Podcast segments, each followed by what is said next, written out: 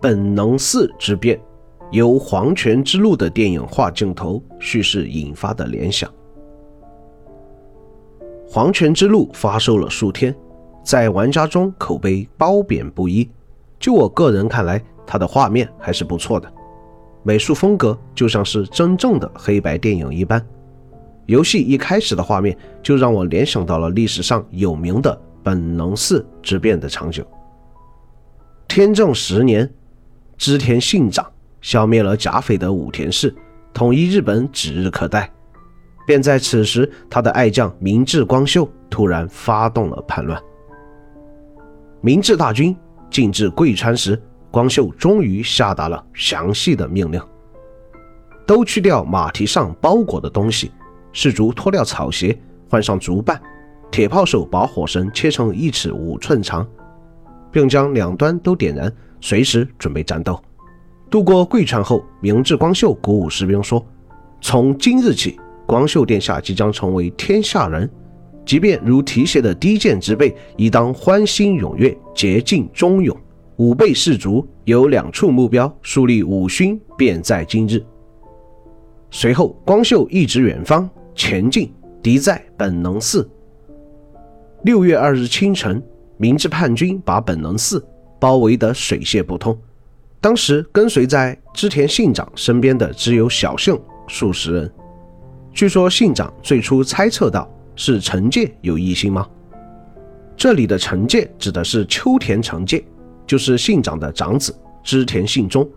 信忠近在咫尺，信长大概是想到了老丈人。斋藤道三的往事，以为亲儿子想要夺权篡位吧。由此可见，他对光秀谋叛是毫无心理准备的。战斗首先从马厩展开，也许光秀怕信长会夺路而逃，因此要先控制马厩。信长的小姓二十四人，包括史代胜剑、半太郎左卫门、半正林、春田吉武等，全都在本能寺战死。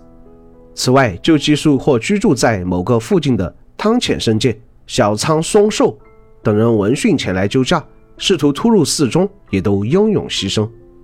很快，织田信长本人出现在明治兵卒面前，他与最后的亲信森兰丸、森利丸、森房丸、小河爱平、高桥虎松、真阿弥等人共同奋战，最后负伤退入内室。不久以后，内室燃起熊熊的火光，一代霸主就在烈火中灰飞烟灭，时年四十九岁。P.S. 其实《黄泉之路》里三十郎的这句台词，但失去一切和谐的人，甚至连下一刹那都看不见，用来形容织田信长的命运也很合适。在人生巅峰被部下背刺，失去了权力。财富乃至生命等一切和谐，也看不见下一刹那战国时代的终结和日本的再次统一。信长公绩说，信长公取弓放箭，仅仅放了两三发之后，弓弦崩断，再以长枪应战，结果肘部为敌长枪所伤。信长公自知不免，遂命令身旁的女性逃出。此时御殿上已经烈火熊熊。难以见到信长公最后的身影，料想他已经在御殿深处自尽。佛洛伊市的日本史中则说，执行这一特别任务的士兵一起进入内部，找到刚洗完脸和手正用手巾擦身的信长，就直接一箭射中其背部。信长拔出剑，拿起一种镰刀一般的长枪，名叫剃刀的武器迎战。据说战了很久，信长的腕部。被冲弹击伤，就退入自己的房间，关上门，在里面切腹了。又有人说他亲自在御殿上放火，被活活烧死了。然而因为火势太大，恐怕无法知道他究竟是怎么死的了。翁草中则记载说，信长公身穿白色单衣，先用弓箭迎敌，引弓弦崩断，便寻枪来战。一个二十七八岁的着红衣的女中。取来去鞘的十字纹枪，信长公持枪跃下广庭，与三人厮杀。三人一直把信长公逼到房间内，房间内的蜡烛还没有熄灭，信长公的身影映在帐子上。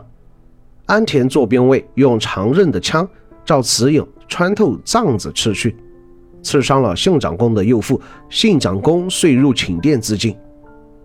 信长被杀，明智光秀取得了暂时性的胜利。当然，他也没有笑到最后。明智光秀很快被各路忠于信长的军团击败，丰臣秀吉控制了局势。当然，丰臣秀吉也不是最后的赢家，不然日本最后的幕府政权就可能叫丰臣幕府，而不是我们熟知的德川幕府了。